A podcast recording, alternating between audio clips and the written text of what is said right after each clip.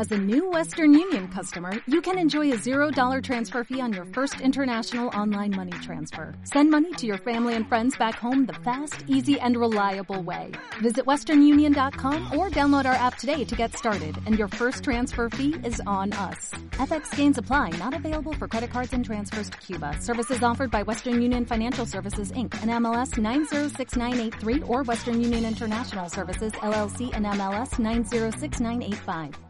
Capítulo 11. Gobineau volvió a maldecir la inconstancia de Ramal, dios de los ladrones.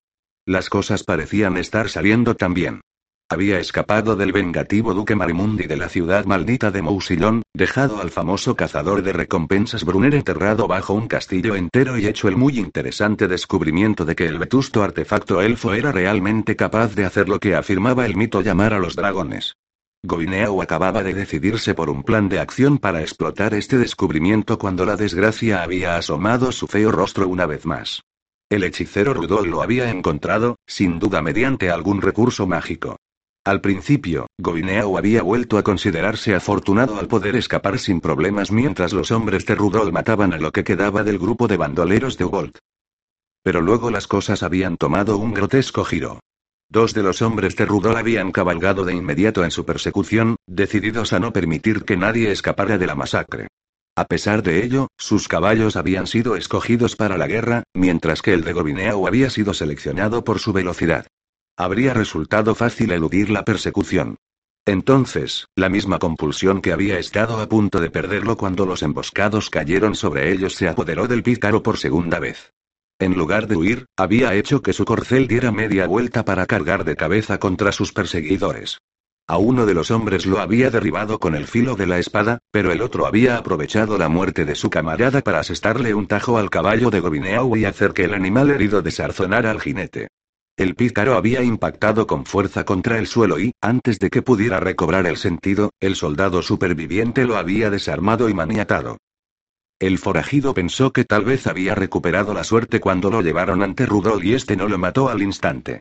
El brujo le había quitado de inmediato el colmillo cruel, y el proscrito consideró el robo con un sorprendente grado de alivio, pues algo que operaba en un nivel primigenio de su alma se regocijó con la ausencia del mágico artefacto. A continuación, las cosas habían comenzado a empeorar. En primer lugar, Goineau se enteró de que los hombres que ayudaban a Rudol eran soldados al servicio del vizconde Augustine de Chegney, un hombre famoso por su crueldad y villanía. Luego, cuando Rudol comenzó a interrogarlo acerca de su experiencia con el colmillo cruel y de cómo se utilizaba el talismán, supo por qué no lo había matado. A pesar de todos sus conocimientos y sabiduría, el hechicero tenía muy poca información sobre el tesoro que codiciaba. Goineau se estremeció al pensar en el sitio al que se dirigían y en la razón por la que Rudol permitía que conservara la vida. Sir Tierswin cabalgaba en cabeza de la pequeña columna de jinetes, con el hechicero Rudol a su lado. Aunque el caballero parecía un gigante comparado con el delgado hechicero, resultaba inconfundible el aire de mansedumbre con que le hablaba a su compañero. ¿Por qué no regresamos simplemente al castillo de Chegney? Volvió a preguntar Tierswin. Rudolf dedicó al caballero una tensa sonrisa irritada. El guerrero profesional estaba volviéndose más detestable ahora que cuando tenía intacto su pomposo ego.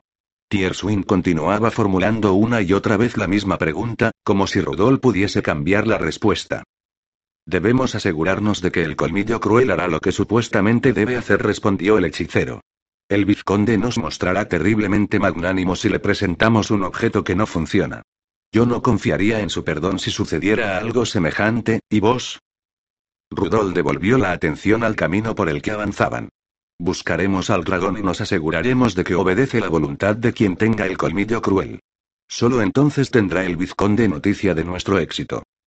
El bandido dijo Tierswind al tiempo que hacía un gesto hacia el centro de la columna, donde el maniatado forajido cabalgaba a lomos del caballo del hombre al que había matado, ¿por qué lo dejamos con vida? Rudolf comenzaba a entender por qué un déspota suspicaz como de Chegney confiaba en un hombre como Tierswind para comandar a sus soldados. Era probable que aquel hombre nunca hubiese tenido una idea original en toda su vida. Ha usado el colmillo, explicó Rudolf. Sabe de primera mano cómo funciona. He estado averiguando todo lo que sabe, pero siempre cabe la posibilidad de que haya callado algo. Cuando más nos aproximemos al dragón, menos propenso será el prisionero a ocultarme información. A fin de cuentas, cualquier cosa que nos ocurra a nosotros, también le ocurrirá a él. Rudolf se puso de pie sobre los estribos y señaló hacia el crepúsculo con una mano parecida a una garra. En el horizonte. Gritó. A lo lejos se veía una extensión de dentadas colinas y montañas bajas. La criatura que estaban buscando se encontraba allí. Rudolf podía sentirla. Desde que tuvo en su poder el colmillo cruel descubrió que su hechizo de localización persistía, y ahora sintonizaba con el monstruo que estaba unido al poder del artefacto. Del mismo modo que él había sido atraído hacia el colmillo, el colmillo era ahora atraído hacia el dragón, el cerro del orco. Allí encontraremos a nuestro dragón. Brunner se levantó del sendero y se sacudió el fango de los calzones antes de volver a montar sobre demonio. No cabía duda de que los hombres que perseguían habían girado hacia el sur. Eso tenía poco sentido, porque sabía que dichos hombres estaban al servicio de Augustine de Chegney. Por lógica, tendrían que haberse dirigido al este, hacia las montañas grises y los dominios del vizconde. En cambio, habían girado hacia el cerro del orco, y solo podía existir una razón para eso ahora era el hechicero quien dirigía el espectáculo. Y el cazador de recompensas tenía la terrible sensación de saber también por qué Rudolf podía estar tan interesado en aquellas montañas. Habían pasado muchos días desde que vieron por última vez algún rastro dejado por el dragón, sin hallar ninguna columna de humo que se alzara de pequeñas ciudades y pueblos incinerados. Y Tilwell había apuntado la posibilidad de que Malok estuviera descansando, a la espera de que el colmillo lo incitara a la acción una vez más. Era una teoría que encajaba con todos los hechos, y todos los relatos que había oído sobre dragones afirmaban que estos preferían establecer sus cúbiles en las montañas. Se encaminan hacia las montañas, dijo Brunner a sus compañeros. La cara de Ulgrin se animó y bajo su barba se abrió una ancha sonrisa. Bien. Allí resultará más fácil tenderles una emboscada. El enano se frotó las manos ante la expectativa de una pronta conclusión de la cacería. Su entusiasmo disminuyó al ver que era el único complacido con la noticia. El hechicero dijo Itiluel. Él tiene que saber a dónde ha ido Malok. Con el colmillo cruel en su poder, hay hechizos que puede usar para adivinar dónde se encuentra el cubil del dragón. Ulgrin escupió al suelo. Bueno, entonces eso lo echa todo por tierra. No podemos enfrentarnos contra un dragón y, a la vez, con un hechicero loco. Brunner sacudió la cabeza. Tal vez no tendremos que hacerlo. Si el dragón está dormido, cabe la posibilidad de que no tengamos que preocuparnos por él. Lo que solo nos deja con un hechicero loco protestó Ulgrin. Y aunque el dragón esté dormido, lo único que tiene que hacer ese lunático de Rudol es soplar ese maldito silbato elfo, y esa cosa nos caerá encima como una mosca de caverna sobre la inmundicia. Solo deberemos asegurarnos de que no tenga oportunidad de usarlo, le dijo Brunner a su compañero cazador de recompensas. Pero si te ha abandonado el valor, y Tilwell y yo nos encargaremos de esto. ¿Estás diciendo que esta moza tiene más agallas que yo? Gruñó Ulgrin. Antes de que el enano pudiese continuar con las invectivas, la persona aludida se volvió velozmente sobre el caballo para mirar atrás por el camino que habían estado recorriendo. Los ojos de Itilwell sondearon la oscuridad mientras sus oídos escuchaban los sonidos nocturnos. Tanto Brunner como Ulgrin guardaron silencio para observar a la elfa con vivo interés. ¿Qué veis? preguntó Brunner al fin, con la pistola en la mano. Nada admitió Itilwale, pero he oído algo, un jinete que se encuentra a cierta distancia de aquí. Y hay un olor repulsivo en el viento. Miró directamente al rostro del cazador de recompensas. Un olor a muerte. El vampiro gimió Ulgrin, no podemos luchar contra un dragón y un hechicero loco y, además, contra un vampiro. Exclamó al tiempo que contaba cada adversario con un dedo. No, no podemos, convino Brunner mientras volvía a desmontar. Avanzó hasta el caballo de carga y sacó una antorcha de uno de los sacos que llevaba sujetos al arnés. Así pues, ¿por qué no vemos si se puede persuadir a nuestro amigo de ahí atrás para que se una a nosotros? Corvus surgió de la noche como una imagen de pesadilla. El vampiro presentaba, en todo caso, una apariencia más repulsiva que cuando había atacado el campamento de los cazadores de recompensas. La cara del monstruo aún tenía las heridas y destrozos sufridos a causa de la sal que le había arrojado Brunner y de la bala que le había partido la mandíbula. Los grandes agujeros abiertos en la carne del vampiro mostraba dónde se habían empeñado los cuervos, y ahora había desaparecido completamente la pútrida ruina del destruido ojo dejando una cuenca vacía. El vampiro montaba un caballo de tiro de aspecto cansado, un animal precipitadamente obtenido para reemplazar al que había perdido tras caer por el barranco. Brunner se mantuvo firme en el centro del camino esperando al vampiro. En una mano tenía una antorcha encendida, y la otra sujetaba una vasija de arcilla llena de aceite para lámparas. Algunas leyendas afirmaban que los vampiros podían ser destruidos por el fuego, y el cazador de recompensas esperaba fervientemente que Corvus hubiese oído las mismas leyendas que él. Y Tilwale y Ulgrin estaban ocultos tras los árboles.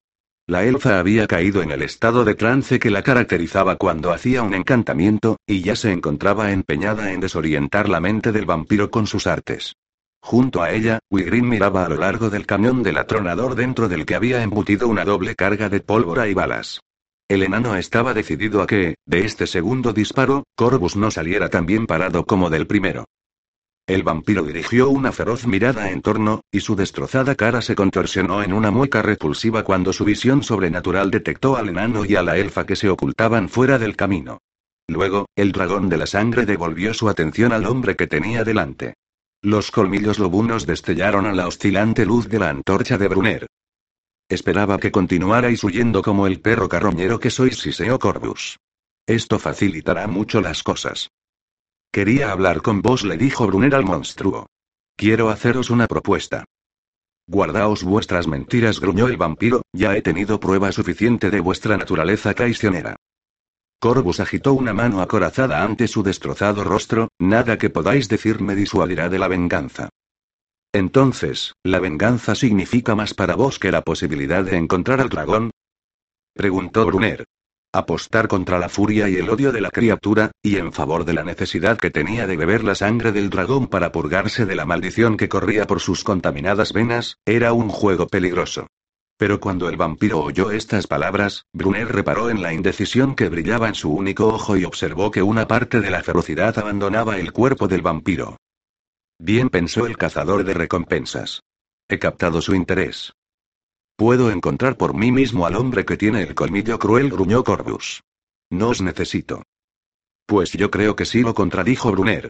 El hombre que robó el colmillo cruel no está solo. Hay otros con él.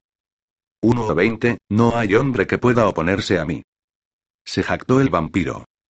Dados los estragos que había causado en Mousillon entre los enemigos de Marimun, Brunner se sentía inclinado a concederle a Corvus el beneficio de la duda. Uno de ellos es un hechicero, lo informó el cazador de recompensas. Esto pareció desinflar un poco la seguridad del vampiro. Incluso una criatura como él se sentía incómoda cuando tenía brujos cerca, y le inspiraban un evidente temor los poderes antinaturales que esos hombres podían invocar. ¿Cómo puedo confiar en que vos hagáis honor a cualquier tregua que acordemos? Logró decir Corvus con voz cargada de suspicacia. Porque yo tampoco siento ningún deseo de enfrentarme con un hechicero, confesó Brunner. Y ahora, además, tiene aliados. Preferiría equilibrar las cosas un poco más a mi favor. El cazador de recompensas vio que el vampiro estaba considerando la propuesta. Lo único que quiero es el bandido. El dragón es asunto vuestro, le dijo a Corvus. Si gana el hechicero, ninguno de los dos obtendrá lo que quiere. Aún hay una cuenta por saldar entre vos y yo, le advirtió el vampiro. Puede esperar hasta que el hechicero esté muerto, prometió Brunner con un tono tan amenazador como el del vampiro. Corvus consideró sus palabras y luego asintió con la cabeza. Tenéis mi palabra de honor, dijo luego. Hasta que el hechicero esté muerto, añadió. A pesar de contar con el juramento del vampiro, Brunner no abandonó la precaución. Se dirigen hacia el cerro del orco, informó a Corvus. Siguen el camino principal, pero existen otros senderos que yo conozco y que podrían permitirnos llegar a las montañas antes que ellos.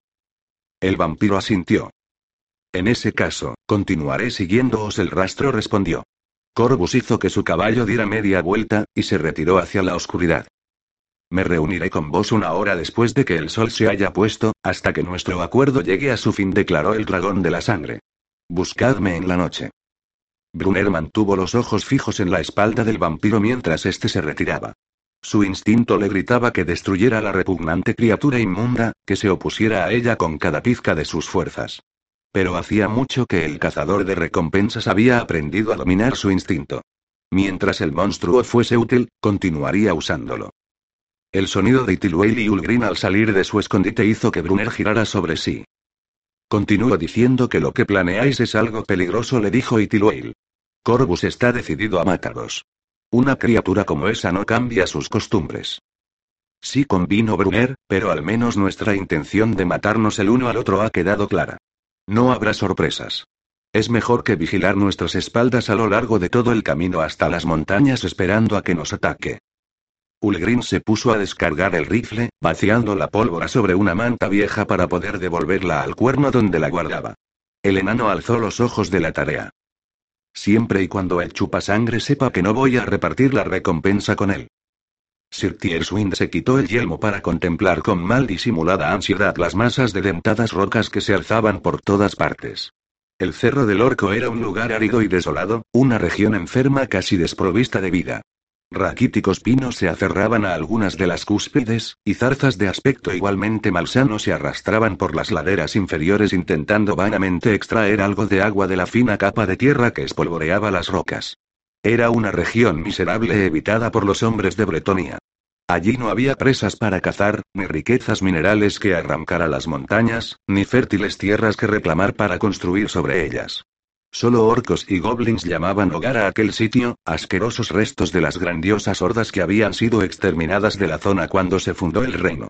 A veces aparecían a la vista las ruinosas almenas de atalayas y alcázares construidos como protección contra la amenaza de los pieles verdes, que ahora se desmoronaban lentamente sobre las lejanas cumbres de las colinas, abandonados recordatorios de una época en que los goblins aún podían reunir, de vez en cuando, grandes ejércitos para saquear las tierras de Kenelles y Bastone. De hecho, la senda por la que el hechicero conducía a sus aliados era demasiado lisa y regular para tratarse de un accidente geográfico. Tierswind dedujo que estaban viajando por los restos de un antiguo camino construido para facilitar el movimiento de soldados entre atalayas. No habían visto el más ligero rastro de vida desde que entraron en las montañas. Ni pájaros ni ninguna otra bestia se había presentado ante los ojos de los jinetes, y el único sonido que rompía el silencio era el constante golpeteo de los cascos de los caballos. Tierswind casi habría agradecido oír el agudo grito de guerra de un goblin o el bramido de toro de un orco, pero lo que había asustado a los animales también parecía haber recluido a los pieles verdes en sus cuevas. Ya estaba oscureciendo una vez más cuando Tierswind percibió el olor, el espeso y sofocante almizcle que impregnaba el aire. Era el mismo hedor que flotaba sobre las tierras arrasadas por el dragón, la fetidez del escamoso cuerpo de un huirn viejo. Rudol desvió los ojos hacia el caballero e interpretó la aprensión que había en su rostro. Sí, está cerca, le dijo. Preparad las antorchas, gritó Rudol a los otros soldados, cabalgaremos hasta encontrar al Wyrm. Estas palabras no lograron animar a los hombres, que refunfuñaron con temor pero no hicieron movimiento alguno para obedecer. Sin embargo, el breve destello de energía que brilló en los ojos de Rudol imprimió algo de ansiedad y vigor en los hombres de armas, que encendieron por fin las antorchas para alumbrar el camino. Ninguno de ellos había olvidado la horrenda muerte antinatural del bandido Ubolt. Continuaron cabalgando durante horas, siguiendo la estrecha senda que serpenteaba entre afiladas rocas y a través de valles barridos por el viento que discurrían sinuosamente a la sombra de las montañas. Con cada paso, la inquietud de hombres y caballos aumentaba por igual. Los soldados murmuraban entre sí al tiempo que sujetaban sagrados iconos contra su corazón. Los caballos resoplaban y se negaban a avanzar hasta que las espuelas se desclavaban en los flancos. Solo Rudol parecía inmune al aura de terror, con el rostro encendido por una expresión de febril expectativa que hacía encoger de miedo a cuantos lo miraban. Al fin, la estrecha senda desembocó en una extensión más amplia. Tierswind vio otros caminos similares que salían de otros valles para desembocar en un terreno tan plano y carente de rasgos distintivos como la superficie de una mesa. La llana extensión estaba bordeada por escarpadas montañas en tres de sus lados, y en el cuarto había un profundo abismo de casi 100 metros de ancho. El camino continuaba ascendiendo más allá del precipicio, pasaba por encima de una loma baja y desaparecía al otro lado. El abismo estaba atravesado por un puente estrecho que permitía que solo dos hombres a caballo lo cruzaran cabalgando uno junto a otro. Tierswind supo que no había sido ninguna mano humana la que había construido ese puente. Era demasiado delicado, demasiado etéreo para haber sido levantado por la misma raza responsable de los pesados castillos y fortalezas de Bretonia. El caballero había visto el puente que conducía a la ciudad de Parragón, del que se decía que había sido erigido por elfos y que ahora le recordaba el que tenía delante. Al otro lado del puente dijo Rudolf. Lo que buscamos está al otro lado. Dado el grado hasta el que había aumentado el hedor del dragón, Tierswind se sintió inclinado a creer la afirmación del hechicero. Rudolf volvió los ojos hacia el hombre de armas que sujetaba las riendas del caballo de Gobineau. El hechicero se inclinó hacia el proscrito para dedicarle una mueca burlancia. Tal vez haya algo que os gustaría decir. Preguntó Rudolf, pero Gobineau sacudió la cabeza con los ojos muy abiertos por el miedo. El hechicero retrocedió. Mantenedlo cerca de mí, le ordenó al soldado. Quiero tenerlo cerca en todo momento. El paso del puente fue especialmente desagradable. El abismo era prodigioso. Uno de los soldados había dejado caer la antorcha para comprobar la profundidad, y la luz había tardado mucho en llegar al fondo. Tierswint imaginó que llegaría hasta el centro mismo del mundo. Se trataba de una posibilidad sobre la que el caballero prefería no meditar demasiado. Se sintió agradecido cuando la pálida luna Mansley ascendió en el firmamento y bañó el paisaje con una suave luz plateada que le permitía distinguir con mayor detalle el sendero que tenía delante. Pudo ver que Rudol y los hombres de armas que iban en cabeza ya habían llegado al otro lado. El enfurecido hechicero señalaba el camino que habían dejado atrás. Tierswind miró por encima del hombro y se sorprendió al ver cuatro figuras que surgían de uno de los valles. El caballero soltó una maldición cualquiera que fuese la fechoría que los recién llegados se traían entre manos, él no podría hacer nada al respecto hasta llegar al otro lado, pues el puente era demasiado estrecho para dar media vuelta. El caballero fue casi el último que acabó de cruzar el puente. Al mirar más allá del precipicio, Tierswind vio que los recién llegados ya estaban sobre la construcción de piedra y avanzaban por ella. Miró a Rudolf, cuyo rostro estaba contorsionado por una ceñuda expresión de cólera. El cazador de recompensas piensa inmiscuirse otra vez en mis asuntos. Escupió rudo, y clavó los tempestuosos ojos en el caballero, acabad con esa escoria. Ordenó el hechicero. Tierswinda sintió con la cabeza, desató el casco que llevaba sujeto a la silla de montar y se lo puso. La perspectiva de una lucha, lejos de inquietar al caballero, tuvo sobre él un efecto profundamente tranquilizador. Los dragones, hechiceros y vetustos artefactos escapaban a la comprensión de Tierswin, pero el afilado acero y el derramamiento de sangre eran áreas de conocimiento en las que se sentía muchísimo más cómodo. Disiparía la inquietud, la duda y el miedo que habían estado atormentándolo con la sangre de aquellos intrusos, quienesquiera que fuesen. Tierswin condujo a sus soldados de vuelta al puente, y avanzaron con toda la rapidez que se atrevían a desarrollar para enfrentarse con los enemigos.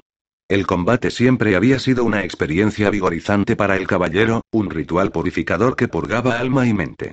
Sintió que su confianza aumentaba. ¿Acaso no era el campeón de Augustine de Chegney, el señor más temido de las montañas grises?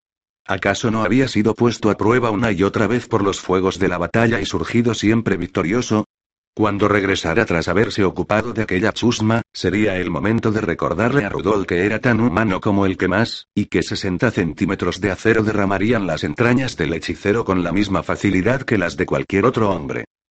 Brunner observó a los soldados que regresaban al puente y galopaban por él a tanta velocidad como les permitía el atrevimiento.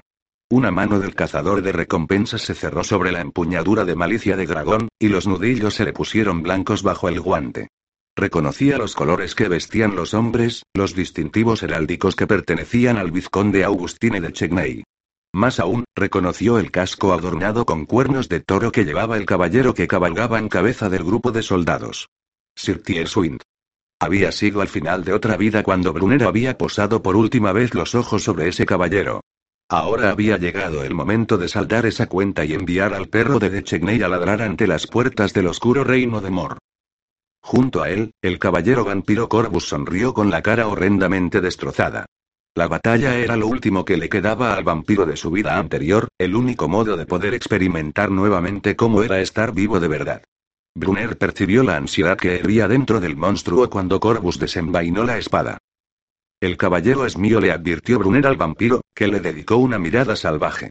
Consideradlo un término de nuestro acuerdo, añadió el cazador de recompensas con una voz demasiado gélida para admitir objeciones. Tal vez en el vampiro quedaba aún bastante humanidad para recordar cómo era el sentimiento de legítimo odio humano. Corvus le dedicó a Brunner un ceñudo asentimiento de cabeza, y luego espoleó a su corcel para cargar a una velocidad temeraria. Brunner susurró una orden en la oreja de demonio para hacer que su caballo le siguiera el paso al del vampiro. En la retaguardia, Ulgrine y Tiluel se quedaron rezagados, comprendiendo que tendrían que ocuparse de cualquier adversario que lograra pasar entre Brunner y Corvus. Este último fue el primero en llegar hasta los enemigos. El arma del vampiro brilló a la luz de la luna cuando el monstruo la descargó con fuerza antinatural sobre el cuello de un caballo, en cuya carne penetró profundamente al tiempo que cercenaba la mano que sujetaba las riendas. La furia del golpe derribó al animal, que cayó por el borde del puente arrastrando consigo al abismo a su jinete. El vampiro no se entretuvo ni un segundo a considerar la muerte del enemigo, sino que saltó de la silla para caer pesadamente sobre la piedra del puente. Corvus alzó la cara para gruñir a los jinetes que se aproximaban, mientras se lamía de las manos la sangre del caballo muerto. Los jinetes detuvieron el avance, horrorizados por el espantoso espectáculo. Incluso Brunner vaciló al ver de primera mano lo cerca que había estado el vampiro de perder el control de su sed de sangre durante la larga cabalgata hasta el cerro del orco. El monstruo actuaba ahora sin reprimirse, regocijándose de su sanguinario asalto. No obstante, uno de los atacantes no se mostró tan tímido respecto a luchar contra el vampiro, y Brunner hizo avanzar a Demonio para interceptar la acometida del hombre. Si alguno de los que estaban en el puente iba a cruzar espadas con Tierswin, sería Brunner. Malicia de Dragón chocó estruendosamente contra la espada de acero ennegrecido de Tierswin, un estrépito metálico que no se había oído en muchos años. El caballero intentó desviar el golpe del cazador de recompensas, pero descubrió que el ángulo del ataque no era adecuado para una parada semejante. Deberíais haber perseguido a una presa más adecuada, gruñó Tierswind. Esta le pertenece al vizconde. El caballero descargó un tajo contra Brunner pero se encontró, una vez más, con malicia de dragón entre la espada y su objetivo. Puede confiarse en Dechegney para que envíe a un chacal como vos a robar la propiedad de otro hombre, le gruñó el cazador de recompensas a modo de respuesta. Devolvió el ataque de Tierswin con otro golpe, pero el filo de malicia de dragón fue desviado por la gruesa armadura del caballero. Tierswin increpó desdeñosamente al cazador de recompensas. Te enfrentas con la muerte, carroñero. He enviado a 50 hombres a la tumba, así que no me importa enviar a uno más. ¿Y cuántos de esos muertos eran mujeres y niños? Contraatacó Brunner al tiempo que su espada lanzaba otro tajo. Tierswind dejó que la hoja fuese desviada por el avambrazo al tiempo que respondía a su antagonista con un grudido. Bien pensó el cazador de recompensas.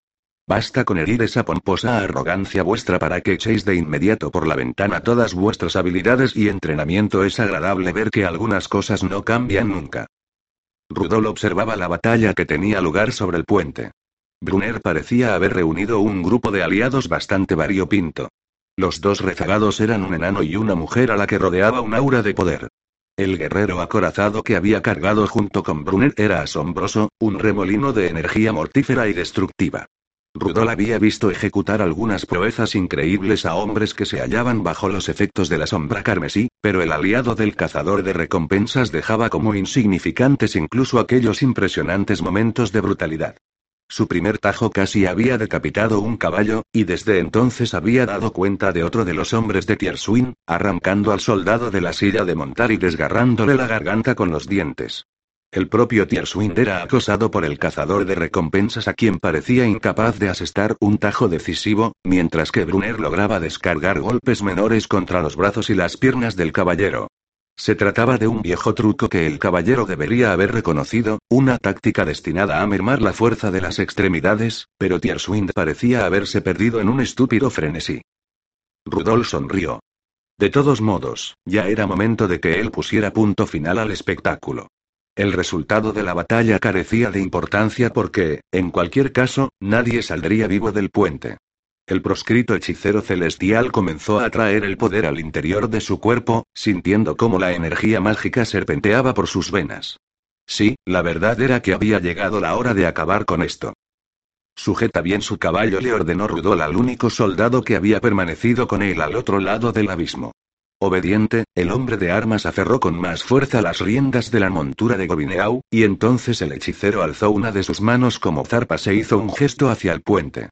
En respuesta a las palabras que susurraba su boca, un ventarrón feroz bramó al barrer la construcción eífica.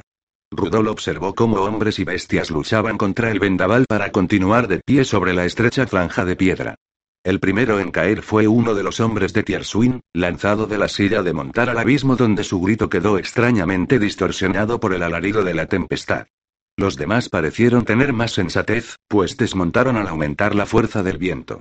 Rudolf vio que los animales corrían hacia el otro extremo del puente y abandonaban a sus señores a merced de la tormenta mágica. Uno de los animales chocó con la mujer que él había visto antes, y ambos cayeron al borde de la construcción de piedra. Con una habilidad portentosa, la mujer logró aferrar las riendas del caballo al ser lanzada fuera del puente y quedó suspendida sobre el abismo. Un valiente intento, pero no le serviría de nada. La tormenta se haría mucho más violenta antes de extinguirse. El hechicero volvió la vista a un lado para mirar al soldado y a su prisionero. Vamos, dijo. Aquí ya nada nos retiene, y hay mucho por hacer al otro lado de la colina. Capítulo 12. El viento sobrenatural continuaba bramando sobre el antiguo puente. Brunner había renunciado a la montura para acuclillarse contra la obra de cantería y presentar la menor resistencia posible a la terrible tempestad.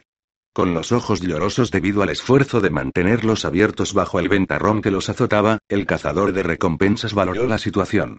El único caballo al que aún podía ver sobre el puente era uno que se encontraba a una docena de metros detrás de él, tendido de lado. Los otros animales galopaban en ese preciso instante hacia el cobijo de los estrechos valles. Vio a Ulgrina chafunesta que se encogía todo lo posible sobre la silla de montar e intentaba en vano hacer girar a la asustada mula antes de que montura y enano desaparecieran en uno de los valles. Sobre el puente mismo veía los cuerpos de dos de los hombres de Tierswind a los que el ventarrón hacía rodar lentamente y arrastraba de modo inexorable hacia el borde. De quien los había matado, no se veía ni rastro. El caballero vampiro Corvus se había desvanecido tan completamente como el rocío en una cálida mañana veraniega. No obstante, una silueta más movía sobre el puente. Brunner vio la acorazada forma de Sir Tierswin que se ponía trabajosamente de pie. Tan decidido estaba el arrogante caballero a castigar al cazador de recompensas por sus cáusticos insultos que tentaba incluso al vendaval conjurado por la inmunda magia de Rudolf. El guerrero revestido de acero se balanceó sobre unos inseguros pies al golpearlo el viento, pero, con pasos lentos y vacilantes, comenzó a caminar. Brunner observó el avance de Tierswind y desenfundó la pistola al aproximarse el caballero, que se detuvo un instante al advertir el movimiento. Luego profirió un gruñido de desprecio, alzó la espada y echó a andar otra vez. Las armas de fuego eran raras en Bretonia, y la nobleza guerrera las despreciaba por considerarlas aún más indignas de su profesión que el arco largo. En el pasado, Brunner se había beneficiado enormemente de la falta de conocimiento que a menudo mostraban los bretonianos ante las armas extranjeras. Sin duda, Tierswind pensaba que una pistola no era diferente de un arco, que el tremendo viento desviaría el disparo del mismo modo que apartaría una flecha de su blanco. El cazador de recompensas sonrió. Si hubiese mediado una larga distancia, la suposición del caballero podría haber sido correcta, pero con cada paso que avanzaba hacia el enemigo disminuían considerablemente las posibilidades de que la bala se desviase. Tierswind posó una feroz mirada sobre Brunner. Mientras el ventarrón hacía oscilar el cuerpo del caballero, este alzó la espada con la intención de dar fin a la vida de aquella miserable alimaña plebeya que se había atrevido a insultar su honor y el de su señor. Al ver que el cazador de recompensas alzaba la tosca pistola, bufó con desprecio. Si el hombre esperaba que manifestara miedo ante ese juguete que esgrimía, estaba lamentablemente equivocado. Si hubiese tenido alguna fe en que el arma podía detener al caballero la habría usado mucho antes. Tierswind avanzó otro tambaleante paso y se preparó para asestar el golpe de gracia al adversario caído. El rugido de la pistola del cazador de recompensas se perdió en el bramido del viento. El acre humo negro de la descarga voló hacia el rostro de Brunner, que tuvo que cerrar los ojos para protegerlos de la niebla de repulsivo olor. Cuando volvió a abrirlos, Tierswind estaba de rodillas y se aferraba con las manos la sangrante herida que tenía en el vientre.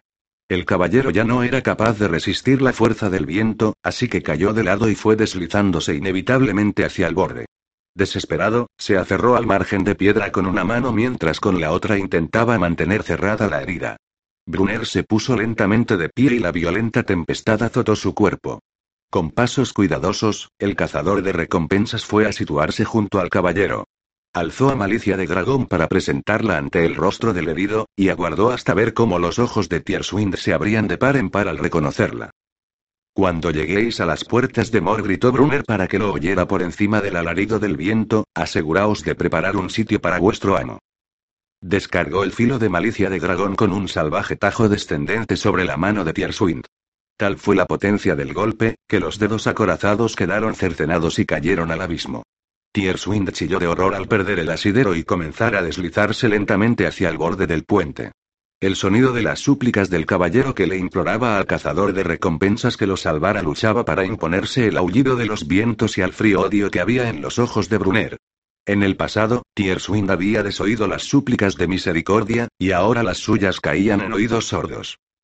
Brunner se dejó caer de rodillas, con el cuerpo balanceándose y meciéndose en el viento, y observó hasta que Tierswin cayó por fin al abismo y su grito final fue ahogado por el aullante vendaval. El temporal de viento acabó por disiparse y Brunner se puso de pie. Aparte del caballo caído que había visto antes, el puente había sido despejado por la magia del hechicero. Brunner volvió los ojos hacia el otro lado del abismo. Era una verdadera suerte que Rudolf no se hubiese quedado para asegurarse de la potencia del hechizo. El cazador de recompensas estaba decidido a no permitir que el hechicero tuviese oportunidad de volver a intentarlo. Justo cuando echaba a correr hacia el extremo del puente, oyó un grito detrás de sí. Brunner dio media vuelta y corrió hacia el origen del sonido. Se inclinó por encima del caballo caído y miró hacia el precipicio. Allí abajo, con las riendas del animal envueltas en un brazo, y Tilwell se mecía en la ligera brisa residual. La cara de la elfa estaba aún más pálida de lo habitual, y el brazo que envolvían los bucles de cuero estaba retorcido, fracturado o dislocado por el mágico ventarrón. Brunner devolvió a Malicia de Dragón a su vaina y comenzó a izar a Itilwell con lentitud y cuidado. La elfa no gritó, pero Brunner vio que el semblante se le contorsionaba de dolor al aumentar la presión sobre el brazo herido. Sin embargo, cuando volvió a encontrarse sobre el puente, no pensó siquiera en las lesiones sufridas. El hechicero jadeó cuando Brunner la recostó contra el caballo caído, ¿lo habéis matado? Brunner sacudió la cabeza. No, huyó por encima de la colina justo después de comenzar la tormenta, dijo. A Ulgrim se le desbocó la mula y se lo llevó al interior del valle. No sé qué ha sido de Corvus. Y Tilwell pareció asimilar la información durante un momento, y luego volvió a mirar a Brunner con sus penetrantes ojos. Debéis llevarme hasta el hechicero. Tenemos que detenerlo antes de que sea demasiado tarde. Estiró el brazo sano para que Brunner la ayudara a ponerse de pie. El cazador de recompensas dejó que se apoyara en él para mantenerse erguida. ¿Cómo sabéis que no es ya demasiado tarde? preguntó el cazador de recompensas. La respuesta de la elfa fue terrible. Porque aún estamos vivos. El hechicero se encontraba de pie en la depresión en forma de cuenco que se extendía al otro lado de la colina, regocijándose con la pasmosa vista que tenía ante sí. Había visto al dragón desde lejos, así que en teoría sabía que iba a encontrar. Pero no había logrado apreciar la auténtica enormidad de la criatura, el inmenso poder que emanaba de su cuerpo aún estando dormido. Las escamas rojas eran tan gruesas como la plancha de las armaduras, y las garras que remataban las patas del monstruo parecían capaces de desgarrar montañas. Rudol observó atentamente la cara del reptil, el largo hocico provisto de hileras de aguzados dientes, los correosos párpados que ocultaban los seculares ojos de Luim. Mientras el dragón dormía, por sus fosas nasales salía un sonido como de fuelles. Rudol miró el curvo objeto de marfil que tenía en la mano. Los necios de Aldorf lamentarían su error. Haría que lo pagaran, arrasaría su pueril institución y arrojaría sus cuerpos chamuscados a una fosa abierta mientras toda la ciudad observaba. Les demostraría quién era el gran hechicero y quién el asustado necio. Rudolf volvió los ojos hacia sus restantes compañeros Gobineau y el soldado que había conservado para vigilarlo. Os halláis ante la encrucijada de la historia, les dijo Rudolf, sois testigos del momento en que Rudolf reivindica su destino. La triunfante risilla del hechicero se apagó al ver al poderoso caballero de armadura roja que emergía de entre las rocas situadas detrás de Gobineau. La confianza de Rudolf comenzó a disminuir cuando recordó el furioso poder que el caballero había desplegado al matar a los hombres de Tierswind. Con una rapidez que resultaba casi increíble, el vampiro saltó hacia adelante y cayó sobre el último soldado como un león que salta sobre una cabra. El condenado hombre solo logró proferir un grito de horror mientras el vampiro engullía su sangre. Rudolf dio media vuelta y se llevó el colmillo cruel a los labios.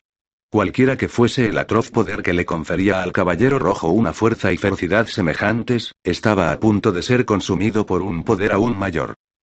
Y Tilwell y Brunner coronaron la colina justo a tiempo de ver cómo Corvus saltaba sobre el único guardia superviviente.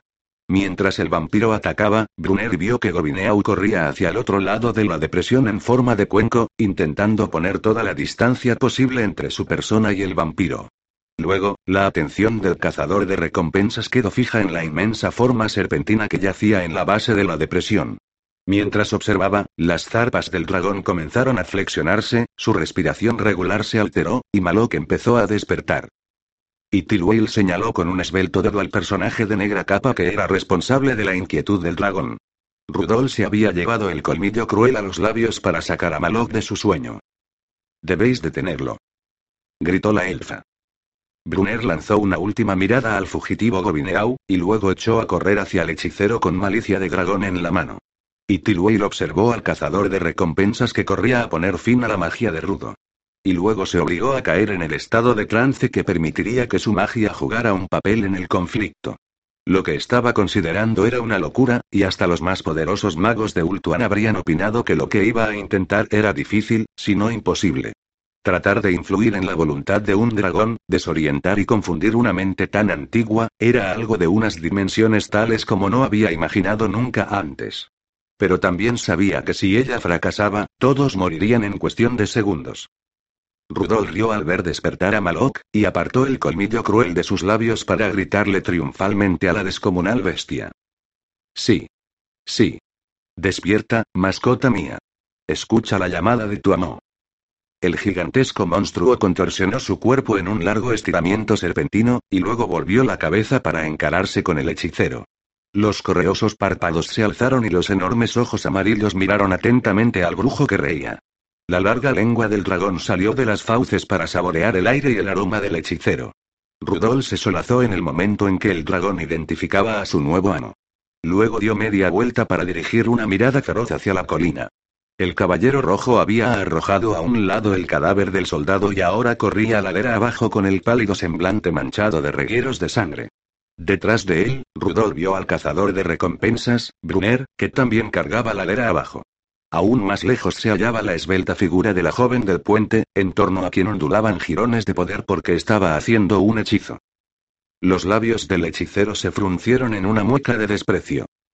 Mátalos, Malok. Gritó, mata. Mata. Mátalos a todos. Su voz ascendió con la furia e indignación que lo colmaban. Aquellas alimañas que pensaban interponerse entre él y su destino se convertirían en las primeras víctimas de su nuevo poder. Frente a él, Brunner vio que el descomunal reptil comenzaba a moverse y volvía la cabeza para mirar a Rudolf con sus ojos de serpiente. El cazador de recompensas sintió que el miedo le roía las entrañas al ver que Malok se ponía perezosamente en movimiento, pero otro pensamiento ahogó su miedo e imprimió nueva velocidad a sus piernas al nublársele la mente con tenebrosos pensamientos del futuro. Sus ojos se desplazaron desde Malok al caballero Cordus, acorazado de rojo, que llevaba la espada aferrada en un puño recubierto de malla.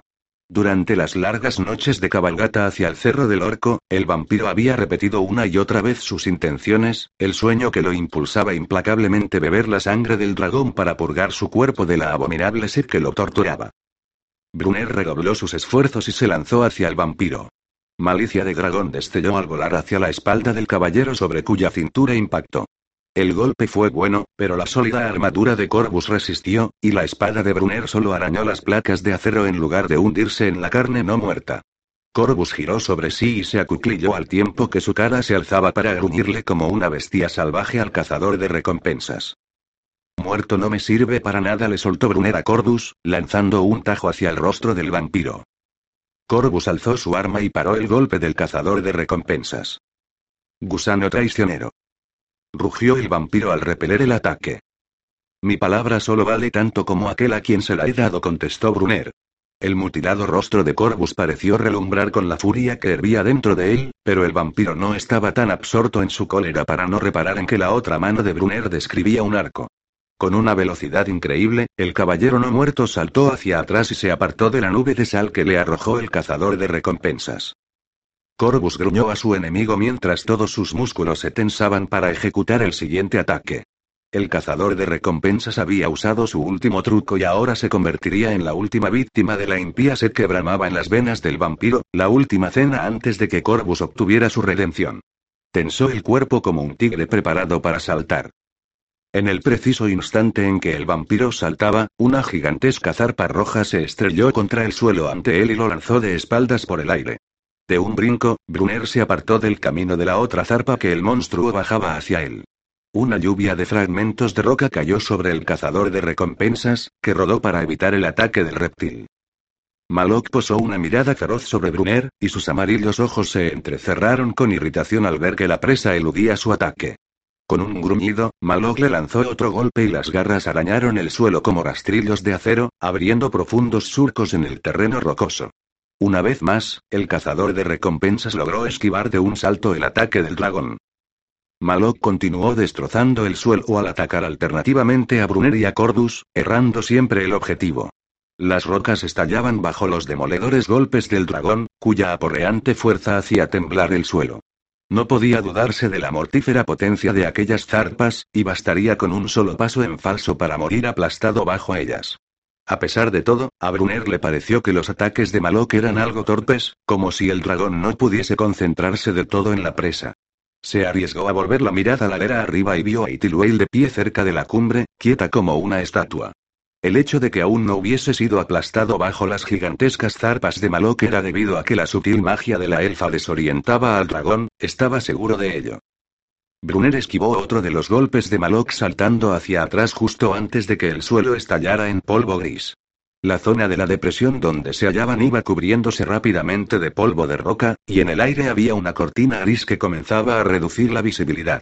Si ahora ya resultaba difícil evitar los ataques del dragón, el cazador de recompensas no quería ni pensar en lo que sucedería cuando ya no pudiese verlos venir.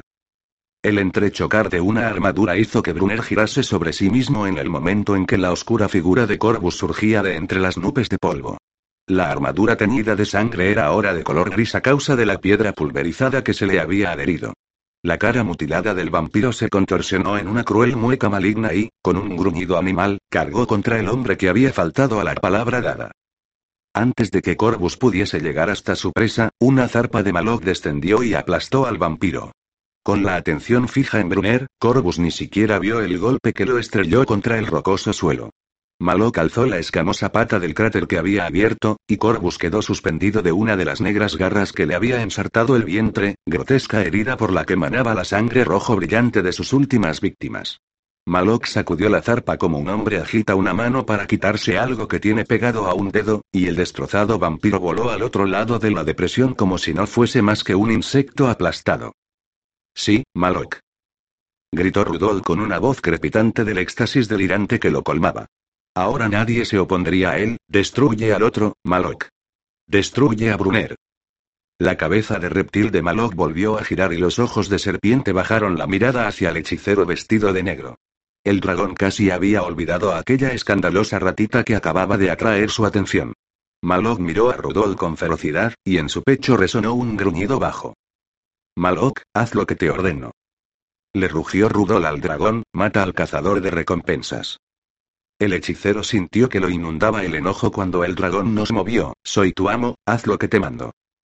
Con el fin de reforzar su autoridad, Rudol alzó el colmillo cruel para que el gigantesco esclavo supiera que era inútil desobedecer sus órdenes. La cabeza del dragón se echó hacia atrás al tiempo que la boca se abría para lanzar un siseo de odio y repugnancia. Malog reconocía el antiguo talismán, recordaba los largos años durante los cuales había sufrido que los elfos le dictaran dónde y qué debía destruir. Pero este estúpido no poseía un poder como el del príncipe elfo que lo había controlado en el pasado y muerto hacía mucho tiempo. Ni tendría jamás la oportunidad de adquirir un conocimiento semejante. Malok siseó al hechicero que lo amenazaba y, por primera vez, la duda hizo acto de presencia en los ojos de Rudol, seguida de inmediato por un horror nacido de las profundidades mismas del alma del hombre. Agitó el colmillo cruel ante sí como si fuese un amuleto protector. Malok, haz lo que te digo. Soy tu amo. Gritó Rudol, pero ahora sus gritos eran de desesperación, no de autoridad. El dragón se alzó y le propinó una manotada al hechicero. La enorme zarpa escamosa golpeó a Rudolf con la fuerza de un rayo, y la encantada capa del hechicero destelló por un momento para luego apagarse hasta un negro opaco cuando su magia fue incapaz de desviar un ataque de semejante magnitud. Como una muñeca de trapo rota, Rudolf fue lanzado a un lado con todos los huesos partidos y astillados por el golpe del dragón. Su cadáver impactó contra el rocoso borde de la depresión y cayó al suelo como una mala hierba marchita. Malok echó la cabeza atrás y rugió su triunfo. El gusano que había perturbado su sueño ya no existía, la alimaña que había pensado esclavizarlo estaba destruida. El rugido del dragón estremeció las rocosas montañas que rodeaban la depresión y provocó diminutas avalanchas que resbalaron por sus accidentadas laderas. El dragón dedicó solo un momento a ufanarse de su victoria, y luego bajó otra vez la cabeza. Allí había otros merecedores de su cólera. Ahora también ellos compartirían la aniquilación con el estúpido hechicero. Brunner observó cómo Malog lanzaba a Rudol al otro lado de la depresión. En ese instante, al ver el colmillo cruel que el estertor de la muerte había dejado atrapado en la mano del hechicero, lo colmó una fría ambición y echó a correr hacia el otro lado del valle pasando bajo la sombra del propio Malok, decidido a llegar hasta el cadáver de Rudol. El dragón reparó en el movimiento y volvió a mirar ferozmente al cazador de recompensas. Brunner observó cómo Malok alzaba una de las patas y la descargaba hacia él como un gato aplastaría un ratón con el que se ha cansado de jugar. En el Wyrm no quedaba nada de la torpeza que se había manifestado en los ataques anteriores, y el cazador de recompensas evitó por muy poco acabar aplastado bajo el golpe demoledor al lanzarse al suelo algo más allá de la pata que caía. La tierra estalló detrás de él, lanzando al aire grandes trozos de roca que llovieron sobre Brunner. El cazador de recompensas sintió que se le partía una costilla cuando una de las rocas chocó contra su costado. Dolorido, Brunner rodó basta quedar de espaldas mientras luchaba con el dolor. Sus ojos se alzaron momentáneamente hacia la cumbre de la colina, y vio que Itiluel había desaparecido. Cualquiera que fuese la hechicería con la que había influido a Malok, ahora el dragón estaba libre del encantamiento. Brunner desvió los ojos hacia el monstruo de rojas escamas y observó cómo la muerte le devolvía la mirada. Malok siseó al contemplar al hombre herido mientras bajaba la cabeza y sacaba la lengua para saborear el dulce aroma a miedo que manaba de la presa. Todas las primitivas criaturas del mundo sentían miedo cuando se hallaban a la sombra de la muerte, y los dragones habían sido siempre la encarnación misma de esa sombra, profetas de condena y destrucción. Cuando Malok se inclinó más, una figura vapuleada saltó sobre él. Con la armadura destrozada y deformada, con la sangre y la negra inmundicia que corría por sus venas aún chorreando por la herida abierta en el vientre, Corvus se lanzó hacia el dragón. Incluso con el cuerpo aplastado y mutilado, la inhumana fuerza y atroz deseo impelían al vampiro a la acción. El salto situó a Corvus sobre un hombro de Malok, y el caballero no muerto alzó la espada por encima de la cabeza para clavarla en la cicatriz ennegrecida que tenía bajo él. Al herirlo la espada del vampiro, el dragón rugió de dolor, giró la cabeza y sacudió el cuerpo para intentar quitarse a Corvus de encima. Pero el caballero se mantuvo firme y se dejó caer contra la espada para clavar los colmillos en torno al tajo abierto por el arma. Como una garrapata monstruosa, el vampiro se puso a beber. Malok continuaba rugiendo y pateando en un enloquecido intento de librarse del parásito que le chupaba la sangre. Al fin, la lucha del dragón tuvo éxito cuando uno de sus cuernos golpeó al vampiro y lo arrancó de donde estaba. Corvus cayó duramente al suelo y sintió que su hombro se desintegraba contra la roca. Pero al vampiro le preocupaban poco ese tipo de heridas, absorto como estaba en la abrasadora sensación que le recorría el cuerpo enfermo. Sentía que la sangre del dragón cauterizaba y devoraba la corrupción de su interior y lo limpiaba de la abominable sed. Nunca más sentiría el repulsivo deseo de alimentarse y engordar con la sangre de otros. Volvería a convenirse en un hombre. No, en más que un hombre, porque conservaría la fuerza del vampiro, todo el poder de los dragones de la sangre y ninguna de sus debilidades. Sería un dios. El vampiro bramó su éxtasis hacia la noche, pero el grito de victoria duró poco. La gigantesca zarpa de Malok cayó sobre Cordus, aplastándolo otra vez contra el suelo y dejándolo inmovilizado. El dragón gruñó al caballero atrapado y luego echó atrás la cabeza. Desde que se había convertido en vampiro, Corvus había olvidado cómo era la sensación de miedo, pero la recordó ahora. Su único ojo se desorbitó de horror cuando la cabeza de Malok volvió a descender como un rayo con las fauces abiertas. Llamas anaranjadas manaron por la boca del reptil para envolver su pata y al monstruo que estaba inmovilizado debajo. Las escamas de la pata de Malok resistieron el poder de la llama del Wyrm, pero no así el vampiro que se encontraba debajo de la misma. Corvus chilló al ser consumido, al ser aniquilado su cuerpo por el aliento del dragón y reducido a cenizas en un abrir y cerrar de ojos. Dolorido, Brunner intentó alejarse a rastras, lentamente. Sabía que constituía un esfuerzo vano, pero tal vez Corvus distraería al dragón durante el tiempo suficiente para que él pudiera escapar de alguna manera. La repentina ráfaga de calor que bañó al cazador de recompensas cuando Malok descargó su furiosa cólera le indicó que cualquier distracción que Corvus hubiese podido ofrecer ya no existía. Brunner volvió la cabeza en el momento en que Malok alzaba la zarpa de encima del cráter ennegrecido que señalaba la sepultura del vampiro. La cornuda cabeza del dragón giró para mirarlo, y los amarillos ojos entrecerrados se clavaron en él. Con descomunales pasos que hicieron temblar la tierra, Malok avanzó hacia el hombre herido. Luego, de modo repentino, el dragón se inmovilizó y a sus ojos afloró una mirada perdida, casi deslumbrada. Brunner vio cómo los músculos del dragón se contraían bajo la piel escamosa. El cazador de recompensas también percibió una luz, un ardiente resplandor que emanaba del yacente cuerpo de Rudolf.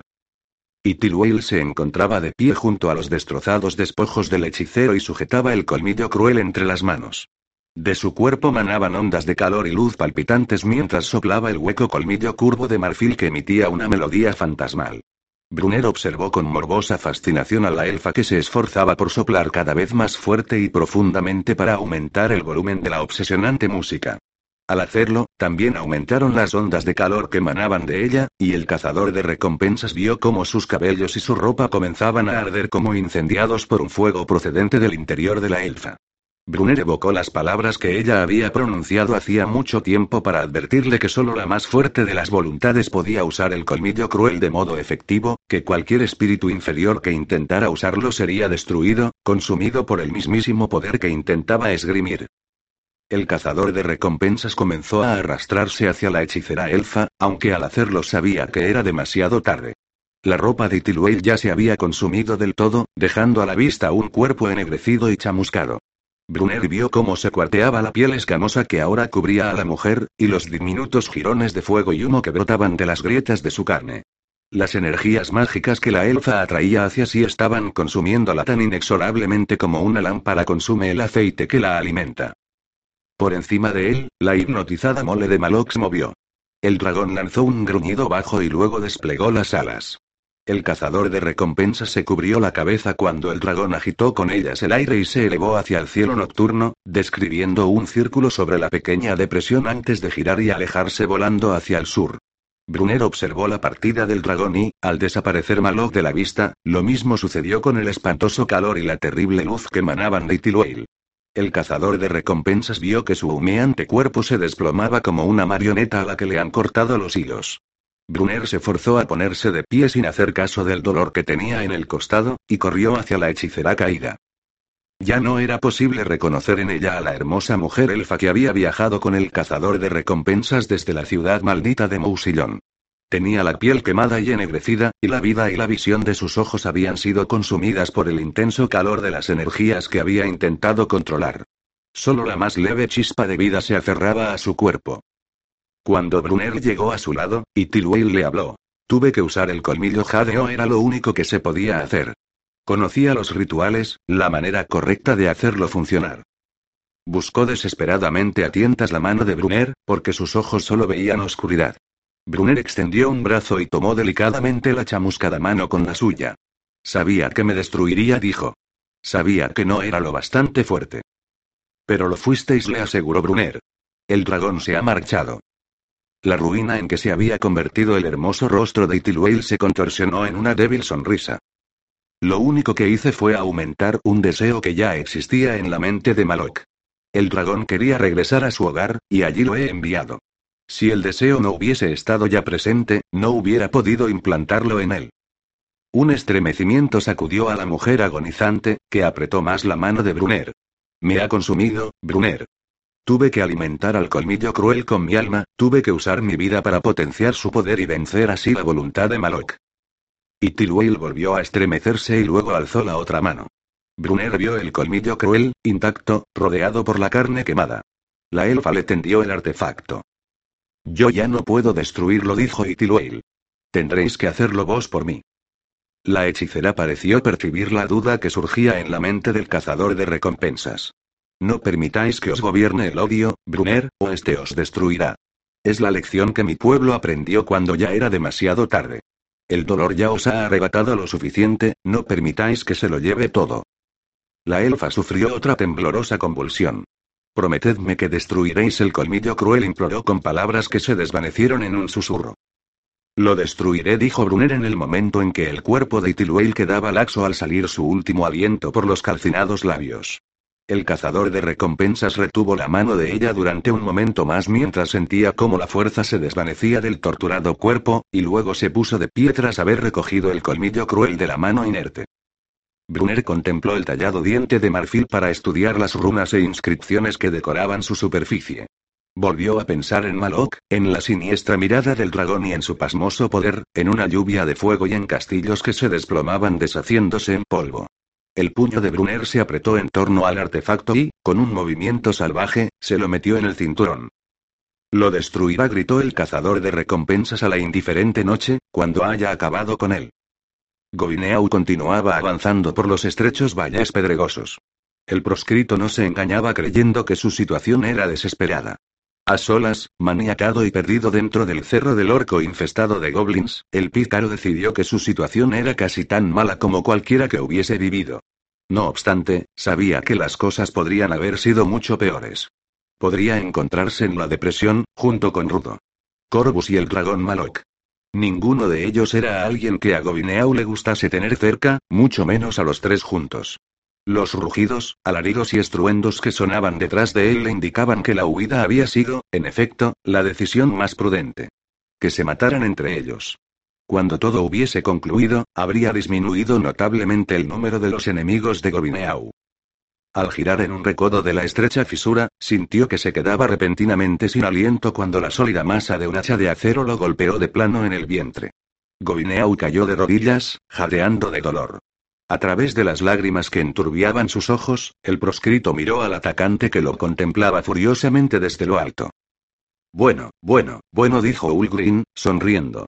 Hoy debe de ser mi día de suerte. El famoso Gobineau, y bien atadito, como un regalo de cumpleaños. Tendré que acordarme de dar gracias a mis ancestros por haberme favorecido con esta buena fortuna. Gobineau abrió la boca para hablar, pero Ulgrim volvió a golpearle el estómago con el plano del hacha, derribándolo. Sé buen chico y estate calladito, le dijo el enano. Nos queda una larga cabalgata por delante, y tengo intención de concluirla en el menor tiempo posible. Cuando lleguemos a Courone, habrá una bolsa de oro esperándome a mí y un trozo de cuerda vieja esperándote a ti. Sería una lástima desperdiciarlas. Ulgrina chafunesta pateó al forajido hasta que se puso de pie, y luego lo empujó hacia la mula. El enano vaciló un momento al tiempo que miraba a uno y otro lado, y luego volvió a sonreír. Mi rastro de Brunner. Ulgrin se imaginó a su antiguo socio descansando dentro de la barriga del dragón, y su sonrisa se ensanchó.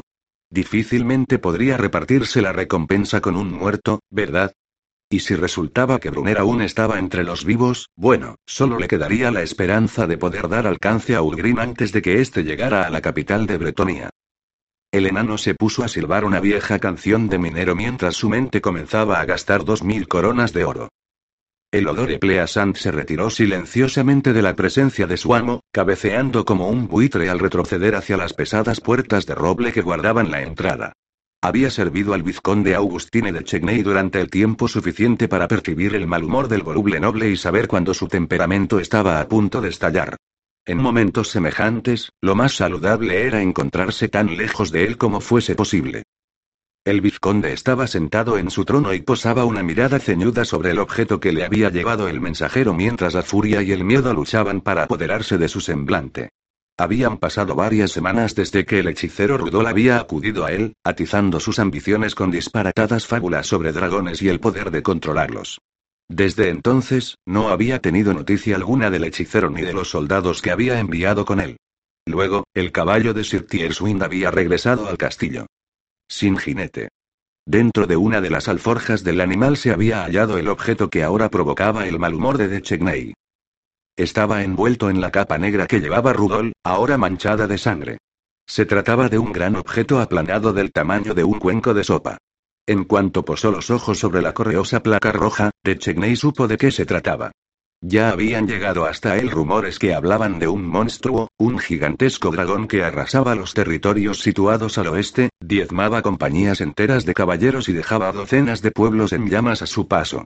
Al principio, esos rumores lo habían entusiasmado al relacionarlos con las disparatadas historias que le había contado Rudol, y comenzó a creer seriamente que el hechicero podría hacerle entrega de lo que había prometido. Ahora, esos mismos rumores lo colmaban de terror. El objeto era una escama de reptil como la que podría arrancarse de la piel de una serpiente, solo que muchísimo más grande en tamaño y de mayor dureza. De Chegney no dudó ni por un momento que procedía del dragón. Sin embargo, era el símbolo grabado en la correosa escama lo que hacía que el miedo royera su pétreo corazón bretoniano. De Chegney no había visto ese símbolo en muchos años, pero le resultaba tan familiar como su propio escudo de armas. Era la tosca representación de un dragón rampante dibujado al estilo del imperio. De Chegney lo vio por última vez en el escudo de armas de su derrotado adversario, el barón von Drakenburgo. Ese momento pensaba que el varón habría muerto hacía mucho tiempo, agotado bajo el caliente sol del desierto por los esclavistas árabes. Esa era la suerte a la que había condenado a su antiguo enemigo tras la victoria. Pero al posar los ojos sobre el símbolo grabado en la escama de dragón, Techney supo que su enemigo había sobrevivido. Podía sentirlo en el fondo mismo del alma. El caballo, la capa del hechicero y la escama de dragón formaban parte de un mismo mensaje. Estoy vivo. Sé que estabais persiguiendo. El poder que buscabais obtener es mío e irá por vos. Techney se levantó del trono y dejó caer la escama al suelo. El noble comenzó a pasearse por de vacío espacio de la gran sala y sus pasos resonaron entre las paredes. Ahora se daba cuenta de cómo debían sentirse los prisioneros que se pudrían dentro de sus mazmorras con la certidumbre de que estaban condenados a morir, pero sin saber cuándo iría a buscarlos el verdugo.